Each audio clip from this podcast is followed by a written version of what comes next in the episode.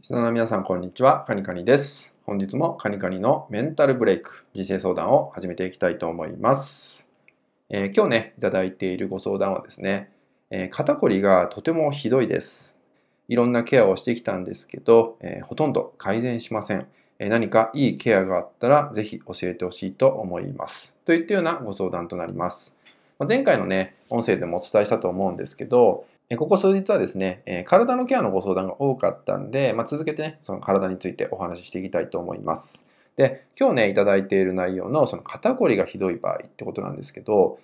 まあ、肩こりがひどくてですね、まあ、いろんなケアをこれまでしてきましたとかね、肩をマッサージしたりとかね、まあ、と矯正治療とかいろいろあると思うんですけど、まあ、肩の部分において、まあ、いろんなそういうケアをしてきたにもかかわらず、なかなか改善しないっていう場合ですと、えー、そのそもそもね、肩に原因がない可能性があるんですよね。で、その場合だと、まあ、肩をケアしたところで、まあ、無意味だったりしてしまうんですよね。で、その中で、じゃあ僕がね、まあ、知っているケアっていうのをね、まあ、お伝えできたらなと思うんですけど、えー、まずですね、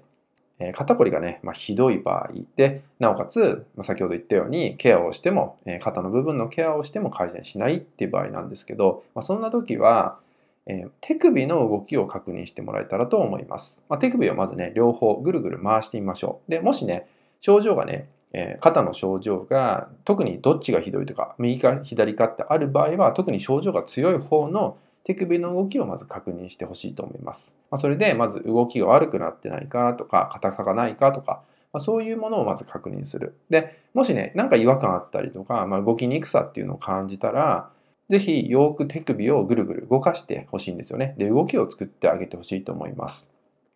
で、手首を回してあげたりとかして、ある程度動きが良くなってきたなと思ったら、え例えばね、首を回して肩の状態を確認したりとか、万歳して、ま肩の動きをね、感じたりとか、確認してもらいたいと思うんですよね。で、結構この手首の動きが改善されることによって、ま肩の症状も、え取れるって方も多いんですね。でもしこれでも取れない場合っていうのはですね、まあ、肘の関節の動きだったりとか、あと指のね、細かい関節ってありますよね。まあ、指はいっぱいいろんな関節があります。まあ、そういう部分の関節の動きを確認してあげるとか、で、そういうとこも、まあ、細かくなんですけど、動かしてあげて、まあ、少しずつ動きを作ってあげるってことをすると、えー、肩こりの状態っていうのもね、改善しやすくなってくると思うので、ぜひね、そういう細かい部分のね、チェック、確認なんかもしてほしいと思います。で、もしですね、それでもなかなか改善されないっていう場合がね、あったりとかしたら、またね、僕の方にご連絡いただけたら、えその内容についてね、またね、お伝えさせていただけたらと思います。